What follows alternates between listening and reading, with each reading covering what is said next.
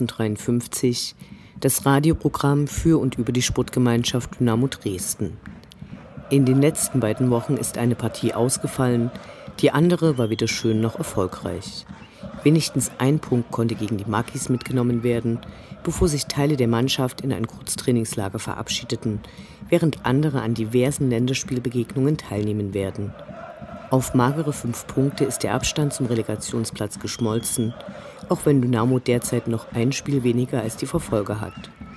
Abseits des Rasens war eine ganze Menge los und wir haben mit dem Präsidiumsmitglied Ronny Rehn über sein Fan-Dasein und seine neuen Aufgaben gesprochen.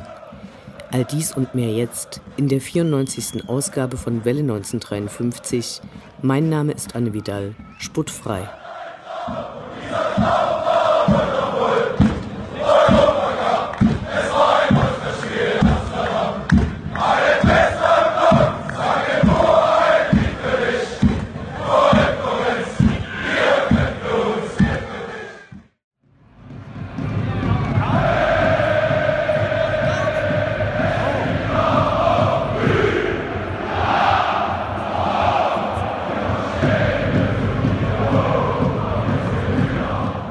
Der Blick zurück.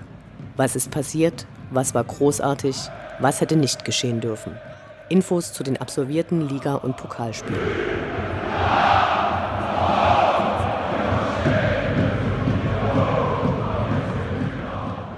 Fünfundzwanzigster Spieltag, 10. März, Sonntag 13.30 Uhr.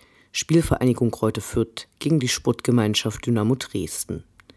Tja, ein aktueller Spielbericht ist uns nicht möglich, denn diesmal kamen wir nur bis Nürnberg, bevor uns der Sturm zurück nach Dresden wedelte. In Anbetracht der derzeit eher miesen sportlichen Lage erinnern wir uns lieber an den bisher einzigen Sieg von Dynamo in Fürth, für dessen Bericht wir uns bei einem Freund von Welle 1953 ganz herzlich bedanken. Aber hört selbst. 29. Spieltag, 15. April 2005, Freitag 19 Uhr, Spielvereinigung Kräuter Fürth gegen Sportgemeinschaft Dynamo Dresden. Damals reichte ein Tor, um mit drei Punkten heimzufahren. Wir hatten eine Übernachtung in Nürnberg und sind deswegen mit den Öffentlichen von dort aus zum Spiel gereist. Dabei trafen wir so manch Einheimische, die sich äußerst kontaktfreudig zeigten. Vor allem die damals hohe Zahl von Stadionverboten interessierte sie ungemein. Im Bus zum Stadion bekundeten die Einheimischen deutlichen Respekt vor uns, Einige ganz mutige sprachen uns dennoch an und erkundigten sich über die gewalttätige Fanszene. Wenige Wochen zuvor hatte es einen, sagen wir mal, Randale-Auftritt in Karlsruhe gegeben. Darüber wollten wir natürlich keine Auskunft geben, interner bleiben einfach interner. Am Stadion angekommen, gab es dann wieder großes Interesse an Stadionverbotlern, diesmal allerdings von der Polizei, die sich mit den üblichen Steckbriefordnern vor ihren zahlreich und weiträumig aufgestellten Sperren postiert hatten und alle Gästefans argwöhnisch beäugten, ob sich nicht jemand der in diesen Ordnern vermerkten Zutritt zum Stadion verschaffen wollte. So zogen sich die Kontrollen lange hin. Immer wieder wollte einer der Beamten jemanden aus seiner Mappe erkannt haben. Nachdem dieser Nerv überstanden war, begann auch schon das Spiel. Auf den provisorisch anmutenden Stahlrohrtribünen gab es eine fast langweilige Partie zu sehen. Ansgar Brinkmann trieb sich damals bei der SGD rum und erzielte gegen Ende der ersten Hälfte das einzige Tor des Spiels. Fürth drängte auf Tore, Kresic hielt so manche Großchance und trotz aller Bemühungen der Franken blieb es bei dem schwer bejubelten Sieg der Dynamos. So konnte sich die damals noch erste FC Dynamo Dresden genannte SGD erstmals in dieser Zweitligasaison von den Abstiegsplätzen absetzen. Zum Abschluss der Hinrunde hatte Dynamo mit 18 Punkten noch auf einem Abstiegsplatz gestanden. In der Rückrunde wurden zu Hause Köln, Aachen, wo ganz nebenbei ein gewisser Christian Fjell spielte, und Eintracht Frankfurt geschlagen und insgesamt 31 Punkte geholt. Dieser Schweinesieg in Fürth ließ erstmals so wirklich auf den Klassenerhalt hoffen und war damit enorm wichtig. Zudem war es erst der zweite Auswärtstreier dieser Saison. Nach dem Spiel ist nichts weiter passiert, außer unserer individuellen Abendgestaltung. Nach einem kurzen Besuch einer richtig öden Studentenfeier in Fürth trafen wir nun gut gelaunt und mittlerweile angeheitert in Nürnberg auf eine Gruppe Dynamo-Fans, die unsere gute Laune als Belustigung über sie interpretierten. Die wollten dementsprechend Ärger mit uns vermeintlichen Wessis. Nachdem diese Heißspunne durch klare Ansagen begriffen hatten, dass wir auch schwarz-gelb unterwegs waren, klärte sich die Situation mehr oder weniger gewaltlos. Durch unsere zeitige Rückkehr am nächsten Tag konnten wir noch das Spiel des FSV Zwickau gegen FV Nord am Sportplatz beim Sachsenbad angucken. Auch hier gab es mit einem 2 zu 1 Auswärtssieg des FSV was Positives mitzunehmen. 26. Spieltag, 16. März, Sonnabend 13 Uhr, Sportgemeinschaft Dynamo Dresden gegen den 1. FC Magdeburg.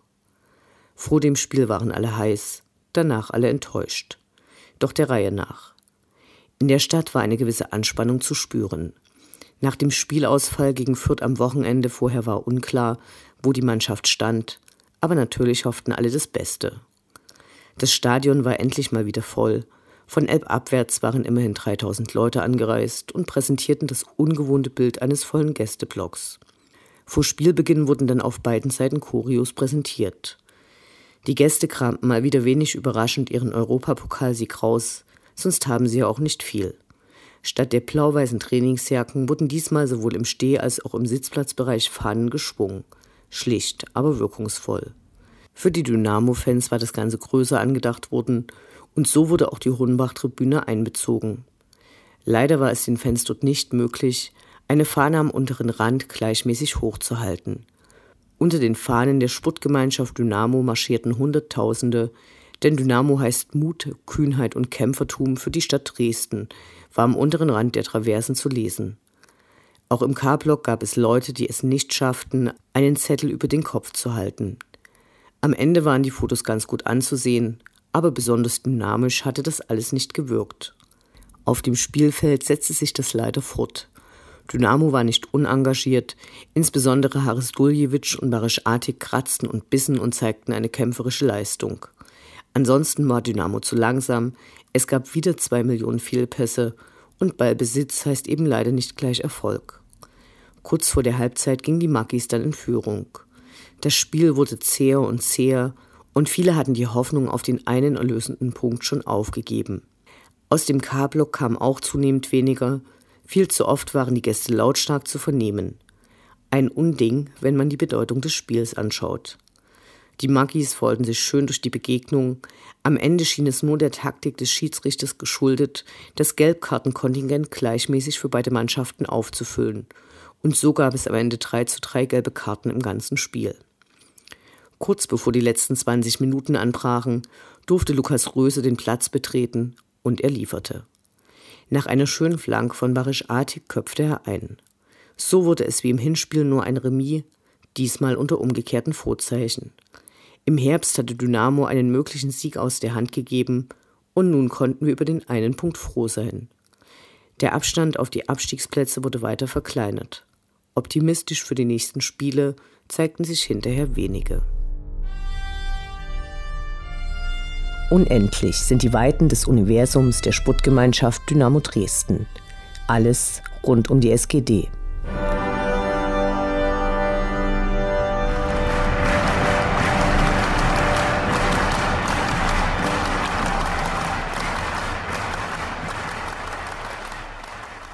Am 7. März war es soweit. Nach jahrelangen Vorbereitungen, Diskussionen und harten Arbeiten wurde der Grundstein für das Nachwuchsleistungszentrum gelegt. Das gute Stück ist ein über 200 Kilogramm schwerer Sandstein, in den eine Kapsel eingelegt ist, die diverse Stücke mit Stadt- und Dynamo-Bezug enthält. Vorbereitende Bauarbeiten gab es schon länger. Die Pläne mussten mehrmals angepasst, Hochwasser und Naturschutz berücksichtigt werden. Und auch eine erhebliche Verteuerung gegenüber den ursprünglich geplanten Kosten ist jetzt schon klar. Auf der anderen Seite werden die Profis die doch eher rustikalen Plätze im großen Garten verlassen können und endlich professionelle Trainingsbedingungen vorfinden, die diesen Namen verdienen. Als Nachwuchsleistungszentrum wird der Bau des Trainingsgeländes von Stadt und Land erheblich gefördert. Den größten Teil der Kosten trägt allerdings unser Verein. Ein Meilenstein ist der Bau des Trainingsgeländes deshalb, weil hier erstmals mit der Ausgabe von Geld tatsächlich Vereinsvermögen entstehen wird. Wir hoffen, dass die Bauphase ohne weitere Probleme verläuft, nachdem die Vorbereitungen durch Gutachten, die Umsiedlung unter Naturschutz stehender Tiere und die Herstellung einer Rechtssicherheit stark verzögert wurden.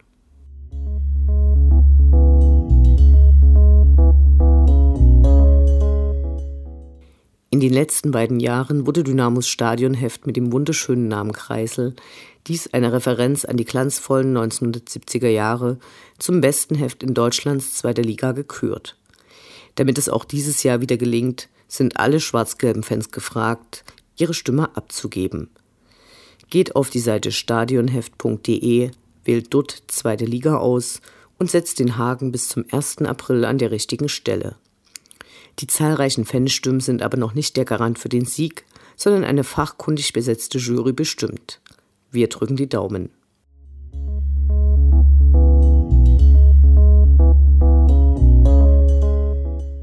Noch immer laufen die Verfahren gegen 28 Dynamo-Fans im Zusammenhang mit dem Auftritt der Football-Army Dynamo Dresden in Karlsruhe. Die Mannschaft hat sich nun etwas Besonderes für die Unterstützung ausgedacht. Beim Spiel gegen die Magis trugen die Spieler Trikots, auf denen über dem Dynamo-Logo der Schriftzug El Clasico sowie die Daten der Partie eingestickt sind. Diese werden nun höchstbietend versteigert. Die Erlöse gehen an das Solidaritätskomitee Dynamo, kurz SOKO, das die von den Ermittlungen Betroffene unterstützt. Mitbieten könnt ihr bis zum 26. März 12 Uhr per E-Mail an den Verein. Auf der Dynamo-Seite gibt es eine fortlaufend aktualisierte Übersicht der bereits abgegebenen Gebote. Ein spezielles Angebot für den guten Zweck, welches vor allem für Sammler von Einzelstücken interessant sein dürfte.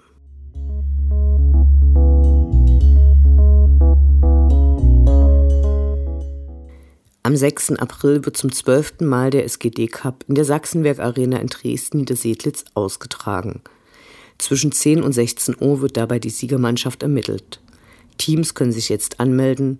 Die Startgebühr beträgt 40 Euro je Mannschaft.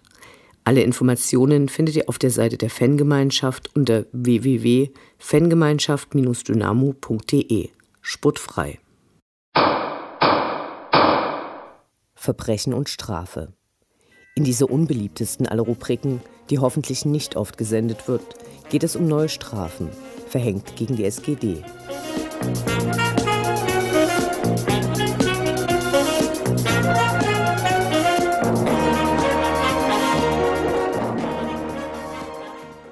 Das Spiel am 1. Dezember bei St. Pauli dürfte eines der schlimmsten in dieser Saison gewesen sein. Vor dem Spiel waren die Sanitäranlagen der Männer vollständig zerstört worden. Es gab heftige Polizeieinsätze mit vielen Verletzten, dazu ein sexistisches Spruchband. Dynamo hatte damals intern mit diversen Gruppen Treffen durchgeführt und weitere Maßnahmen angedroht, sollte es erneut zu solchen Ausfällen kommen darunter zum Beispiel die Reduzierung des Auswärtskartenkontingents und die Wiedereinführung des sogenannten Randale-Euros, also eines Preisaufschlages, von dem mehr Ordner bezahlt werden sollen. Nun veröffentlichte der DFB sein Urteil. 40.500 Euro werden fällig. Ein Teil davon kann, wie bei solchen Urteilen üblich, für, Zitat, sicherheitstechnische, infrastrukturelle und gewaltpräventive Maßnahmen eingesetzt werden. Aber gut, ich meine, alles, was ich jetzt rede, ist alles Schall und Rauch. Das Interview. Gespräche mit Spielern, Funktionären, Initiativen, Freund und Feind.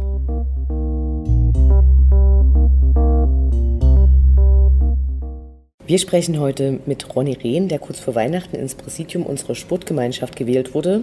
Wir freuen uns sehr, dass es geklappt hat und sagen Hallo. Hallo. Wir würden gerne wissen, seit wann du mit Dynamo verbunden bist und ähm, kannst du uns was zu deiner Fanbiografie erzählen? Also mein allererstes Spiel habe ich 1988 besucht, da war es mit meinem Vater. Äh, der hat mich also zum ersten Mal mitgenommen.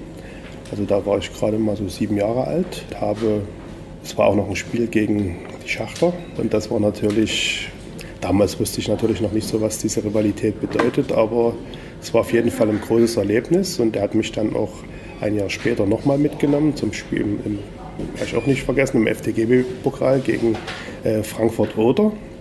Das haben wir 3 zu 1 gewonnen. Das ist deswegen unvergessen, weil damals haben die, das war eben so in der Wendezeit, da haben die zum ersten Mal Fanta draußen verkauft.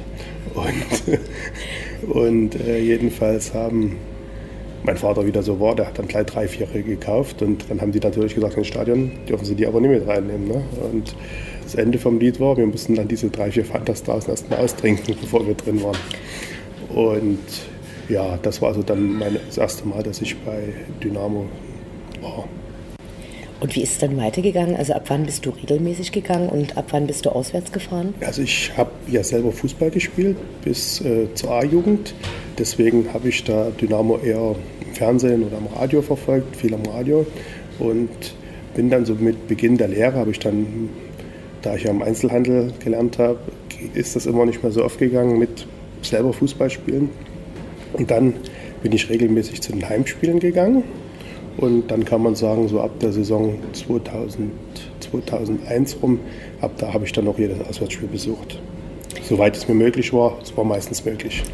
Und äh, wie viele goldene Saisons hast du seitdem gemacht? Kann ich jetzt nicht genau sagen. Ich kann aber sagen, dass ich vielleicht seitdem vielleicht zehn Spiele verpasst habe. Also und wo hältst du dich bei Heimspielen auf und wie machst du das auswärts? Also bei den Heimspielen war mein Platz früher schon im alten Stadion immer am K2, also nicht direkt im Stimmungsblock, sondern wir haben uns ziemlich weit oben immer gestanden. Das haben wir dann auch im neuen Stadion so beibehalten. Und seitdem ich jetzt ins Präsidium gewählt habe, bin ich da nur zwangsläufig auch und zu im VIP-Bereich. Was äh, musst du da im VIP-Bereich machen? Wir haben zum Beispiel, kann ich ja jetzt sagen, beim letzten Spiel haben wir den NOFV-Präsidenten da gehabt. Äh, den muss man dann natürlich auch mal so ein bisschen wie führen oder ihm, äh, keine Ahnung, also mir kam es so vor, als wenn er das erste Mal da gewesen ist und da mussten wir ihn eben auch mal einen Platz zeigen und ihn, wie gesagt, ein bisschen betreuen. Warum hast du dich entschieden, für das Präsidium zu kandidieren? Gab es beim alten Präsidium Punkte, wo, bei denen du gedacht hast, dass man das auf jeden Fall anders machen soll? Die Initiative zur Bewerbung hatte ich eigentlich das Jahr vorher schon. Also wollte das eigentlich das Jahr vorher schon machen. Habe es dann aber, ja, wie kann man sagen, vielleicht mich nicht so richtig getraut zu machen. Also jedenfalls habe ich es dann doch nicht gemacht und habe jetzt dann, äh, als ich dann gehört habe, die suchen wieder Leute für das Präsidium, nachdem das alte zurückgetreten war, habe ich gedacht, jetzt packst du die Chance beim Schopf und das habe ich dann auch gemacht. Es musste ja ziemlich schnell gehen. Ne? Also die hatten ja nur vier oder fünf Tage, war ja nur Zeit, seine Bewerbungsunterlagen abzugeben. Und das habe ich dann, also du brauchtest ja zwölf Unterstützungsunterschriften, das habe ich dann schnell beim Auswärtsspiel in Magdeburg gemacht. Also da bin ich von Auto zu Auto gelaufen, gesagt, ein paar Mitglieder und ja, also es war jetzt nicht äh, deswegen, weil ich äh, jetzt unbedingt was anderes machen wollte wie das alte Präsidium, sondern ich hatte vorher schon mal die Überlegung, ja, wie sieht die Arbeit im Präsidium konkret aus? Also was habt ihr da für Aufgabengebiete? Was musst du regelmäßig machen? Hm. Also wir haben jetzt äh, die ersten zwei Präsidiumssitzungen hinter uns gehabt, seit das neue Präsidium äh, gewählt wurde. Wir haben jetzt auch in der letzten Präsidiumssitzung mal so untereinander so ein paar Aufgaben verteilt, wer macht was. Ich bin zum Beispiel jetzt dazu auserkoren worden, dass ich immer regelmäßig beim Turnustreffen mit teilnehme. Das wurde auch gewünscht, dass wir, also wir haben gefragt, ob wir da nicht teilnehmen können. Es wurde auch bejaht. Sie haben eben gesagt, sie wollen aber nicht, dass wir nur da drin sitzen, sondern dass wir uns auch aktiv da einbringen. Das ist jetzt zum Beispiel eine Aufgabe, die mir zugeteilt wurde.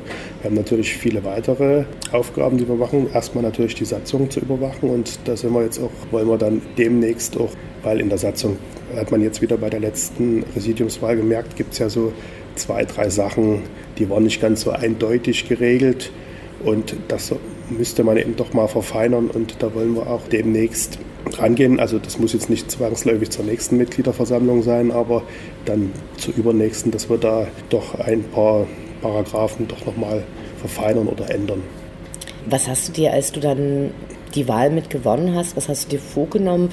Wo willst du Einfluss nehmen und äh, vor allem geht es überhaupt, weil du hast ja als äh, Mitglied des Präsidiums ja eigentlich eher repräsentative Aufgaben.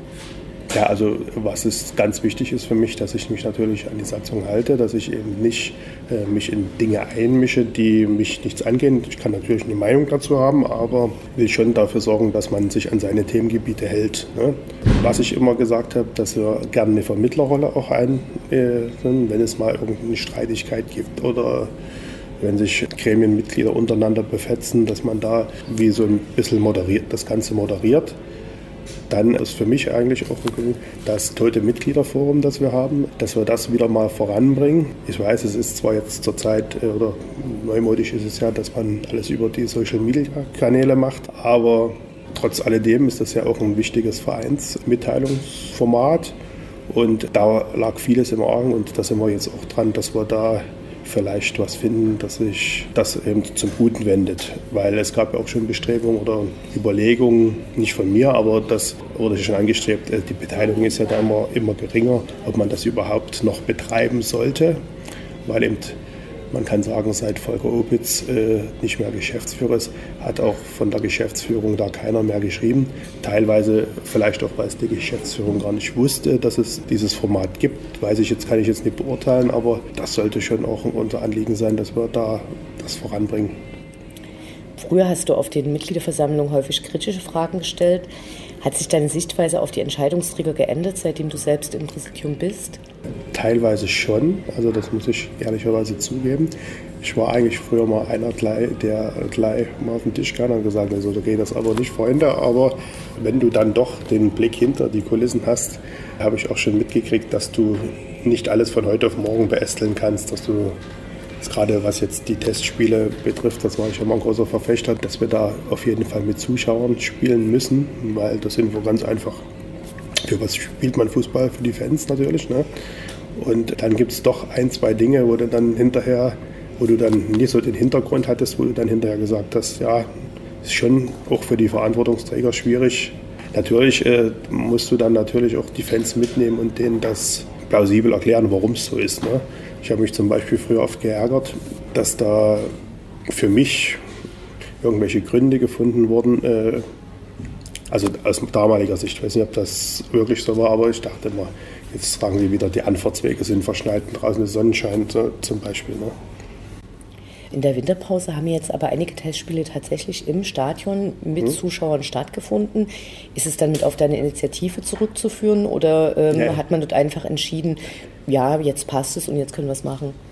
Ich weiß es nicht hundertprozentig, aber ich habe vielleicht mal die Anregung gegeben, weil ich habe damals mal dem Geschäftsführer doch vorgeschlagen, dass wir nicht immer nur gegen also Ostclubs spielen, also, ne, also wo, wo die Polizei von vornherein sagt, oh Gott, jetzt kommt der HFC hier brauchen wir 1000 Polizeiautos oder so. Ne? Aber ob es nun genau wegen mir ist, das will ich mir nie auf die Fahne schreiben. Aber ich denke schon, dass ich ihm damals doch schon die richtige Anregung gegeben habe. Und ganz ehrlich, so einen Block zu öffnen bei so einem Testspiel gegen einen tschechischen Erst- oder Zweitligisten, das ist, war damals schon für mich immer die Sage, das kann nie das große Thema sein. Und das äh, muss ich auch sagen, das wurde auch gut umgesetzt. Dass er aber sogar freien Eintritt bekommen hat, ist natürlich noch das i-Tüpfelchen. Hätte nicht mal sein brauchen, aber wie gesagt, man kann den Fans aber auch mal was zurückgeben. Ne? Wie ist deine Sicht auf die Proteste der Fans gegen DFB und die neuen Polizeigesetze? Ich war ja damals in Karlsruhe auch mit und äh, habe damals ja auch die sogenannte Kriegserklärung der Ultras gegen den DFB mitbekommen. Ich muss sagen, was dann aus der Sache gemacht wurde, ist aus meiner Sicht völlig übertrieben wurden. Ne? Also, das, also sicherlich, wir brauchen nicht drum herum reden, da gab es auch zwei, drei Verfehlungen unserer, unserer Anhänger. Plünderung des Imbisswagen oder äh, dass er der Einlass gestürmt hat, das ist auch kontraproduktiv und bringt uns, glaube ich, auch wirklich nicht voran. Was man aber auch sagen kann dazu, wie das dann medial ausgeschlachtet wurde. Ne? Äh, für die, die dort waren, die da mitgemacht haben bei dem Marsch und dann im Stadion, mir kam es eher so vor, als wenn es eine große Party gewesen wäre. Ne? Natürlich mit dem ernsten Hintergrund, Krieg dem DFB, das schon, aber ich war eigentlich erschrocken, was sie dann draus gemacht haben. Was heißt erschrocken? Äh, erschreckend denn mittlerweile gar nichts mehr, weil ich war ja damals auch in Dortmund und in Hannover und es wurde ja damals auch von bürgerkriegsähnlichen Zuständen und so gesprochen und da muss ich ganz ehrlich sagen, also ich habe Gott sei Dank in meinem Leben noch keinen Bürgerkrieg mitgemacht, aber wenn das schon Bürgerkrieg war, also Hut ab. Findest du das richtig, dass diese Proteste dann quasi Szene- und vereinsübergreifend weitergegangen sind? Also heißt es für das äh, richtige Mittel, dass die Fans nach wie vor zum Beispiel gegen Montagsspiele protestieren? Oder denkst du, dass da eigentlich mehr von ähm, den Vereinen kommen muss? Ja, da muss man eben dann auch teilweise die Vereine verstehen. Die sind ja nur auch, gerade was das Fernsehgeld betrifft, abhängig ne, von, von, vom Verband, weil ja, man muss ja nicht drum herum reden, diese Schere zwischen den Bundesliga-Clubs und den Zweitliga-Clubs ja immens hoch ist. Da kann ich dann auch aus kaufmännischer Sicht verstehen, wenn der Geschäftsführer sagt, ja, wir müssen montags auch diese Spiele in Kauf nehmen, obwohl das ja für die Fans wirklich nie wirklich prall ist, vor allem weil man ja bedenken muss, dass es meistens auch so ist vom Verband. Äh, da gab es dann mal irgendwie so ein Gentleman's Agreement, dass man sagt, meinetwegen nicht 300 Kilometer entfernt oder so, wenigstens dazwischen, aber wenn dann der SC Freiburg beispielsweise zum Hamburger SV fahren muss an einem Montagabend. Das ist ja nur für die Fans wirklich unfreundlich, weil dann musst du mindestens zwei Tage dir Urlaub nehmen. Ja, und äh, da kann ich schon verstehen, dass dagegen protestiert wird. Und man hat ja, man sieht ja auch, dass die Proteste was bewirkt haben, indem die Montagsspiele ja zum Beispiel in der zweiten Liga 2021, glaube ich, abgeschafft werden. Und da kannst du wieder sagen, hätten die Fans vielleicht, wären die da nicht dran geblieben, ne? ja, wäre das vielleicht nie passiert. Und deswegen ja, es ist immer ein schwieriger Spagat zwischen der kommerziellen Schiene und, und von Faninteressen und das ist schon nicht einfach zu handeln. Lass uns zurück zu Dynamo kommen. Was sind deiner Meinung nach die wichtigsten Baustellen im Verein? Die wichtigste Baustelle ist wahrscheinlich zurzeit das Trainingszentrum, weil da wird ja seit nunmehr ein paar Wochen auch ordentlich gegraben und man sieht auch Fortschritte. Das ist natürlich ein immens wichtiger Schritt für den Verein, dass wir dann ein eigenes Trainingszentrum haben und gute Trainingsbedingungen vor allem auch, weil man hat es ja jetzt im Winter wieder gesehen, dass wir teilweise händeringend irgendwas gesucht haben, wo wir hier mal vernünftig trainieren können. Das zieht sich aber nun schon Jahre hin. Also ich kann mich noch unter Ralf Loos erinnern, also da wurde mal in Striesen gespielt oder am Blauen Wunder. Also die haben dann immer irgendeinen Platz gesucht, wo mal gerade kein Schnee lag und das ist wirklich ein ganz wichtiger Effekt, dass wir dieses Trainingszentrum bauen. Natürlich damit auch verbunden, dass vielleicht der Nachwuchs auch mit der, mit der ersten Mannschaft eben zusammen da vielleicht drin, also nicht trainieren kann, aber die, der Nachwuchs sieht ja dann, die erste Mannschaft trainiert hier und das, das für die jungen Spieler vielleicht gerade ein Ansporn ist, ne, dass wir, sie sehen dann ihre Idole oder was weiß ich und, und die sagen dann, das ist schön und da will ich auch mal hin. Siehst du vielleicht noch Probleme, was unsere Mannschaft gerade angeht, unseren Fortbestand in der zweiten Liga? Also als Präsidiumsmitglied habe ich mich in den sportlichen Teil ja nicht einzumischen, aber als Fan habe ich natürlich trotzdem eine Meinung. Also ich bin nach wie vor überzeugt, dass wir die zweite Liga ohne Relegation und ohne Abstieg, also Abstieg wäre ja das Worst Case, aber dass wir, dass sie sich äh, zusammenreißen und ich bin mir auch sicher, dass sie das schaffen werden. Natürlich muss man zurzeit sagen, äh, jetzt ist der Trainerwechsel da gewesen. Also spielerisch ist es zurzeit äh, vielleicht noch einiges im Argen und äh, wir können noch hoffen und beten und der Fußballgott das möge uns beistehen, dass wir weiterhin, denn das ist enorm wichtig, dass Dynamo weiter in der zweiten Bundesliga spielt. Alleine schon äh, vom finanziellen Aspekt. Ich habe ja damals zu meiner Vorstellung gesagt, wir sollten realistische Ziele haben. Ne? Also klar, mein Traum ist auch mal, irgendwann mal erste Bundesliga zu spielen, aber das geht nun mal nicht von heute auf morgen und wir sollten uns jetzt erstmal, wir sollten also vermeiden, dass wir eine Fahrstuhlmannschaft sind, dass wir eben in der, in der zweiten Bundesliga uns äh, etablieren. Und wenn, wenn wir so ein, äh, ich sehe mal als großes Vorbild Union Berlin, ne, die dann zwar immer mal schnuppern am Aufstieg und vielleicht schaffen sie es auch mal und das wäre auch, also für den Osten wäre es wirklich wünschenswert, dass mal eine Mannschaft aus dem Osten in die erste Bundesliga aufsteigt.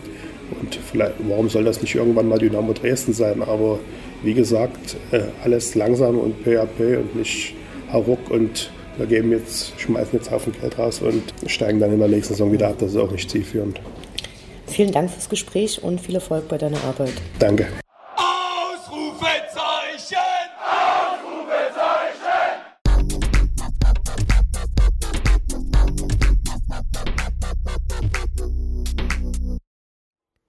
Der Blick nach vorn.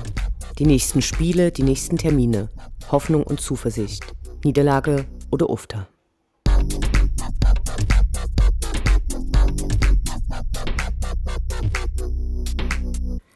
Siebenundzwanzigster Spieltag, 1. April, Montag 20.30 Uhr, der Schacht gegen die Sportgemeinschaft Dynamo Dresden.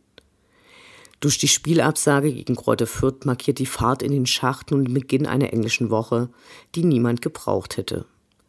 Auf der anderen Seite traf es in dieser Saison auch schon diverse andere Vereine, die dann aufgrund von Nachholspielen englische Wochen serviert bekamen, weil in den Länderspielpausen keine Nachholtermine in der zweiten Liga angesetzt werden. Vor diesem Montag kraut uns ein wenig. Zuallererst, niemand mag Montagsspiele. Außerdem wird sich hier zeigen, ob nach den letzten eher unbefriedigenden Vorstellungen das kurzfristig angesetzte Kurztrainingslager die Mannschaft auf Linie bringen konnte. Die Verunsicherung scheint groß, der Abstand zu den Abstiegsplätzen ist stark geschrumpft und es ist der Schacht. Außer einem Sieg, egal wie dreckig, interessiert uns eigentlich nichts. Schön wäre es, wenn diesmal das Klomonster die Reise nicht antritt, die Energie auf die Ränge gebracht wird und die Mannschaft liefert. Forza Dynamo.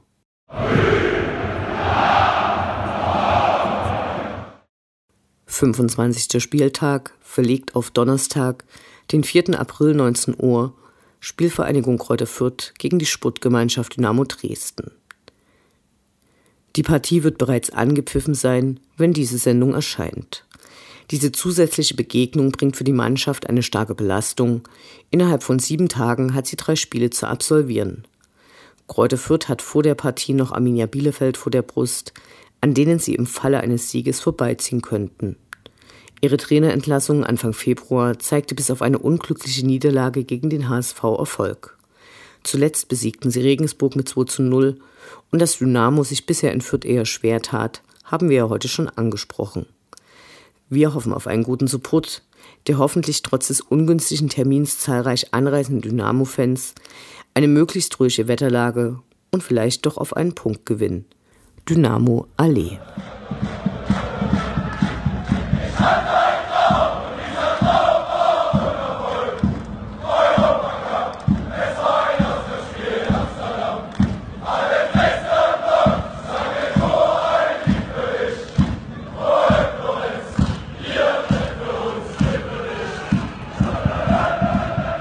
Das war Welle 1953, das Programm für und über die Sportgemeinschaft Dynamo Dresden. Eine neue Sendung über die SGD, uns, die Fans und alle Neuch und Widrigkeiten auf dem Weg zum Europapokal gibt es in zwei Wochen bei Coloradio und zum Nachhören im Internet auf welle1953.net als Podcast, den ihr selbstverständlich abonnieren könnt, um keine Sendung zu verpassen. Mein Name ist Anne Vidal. Auf Wiederhören bis zum nächsten Mal.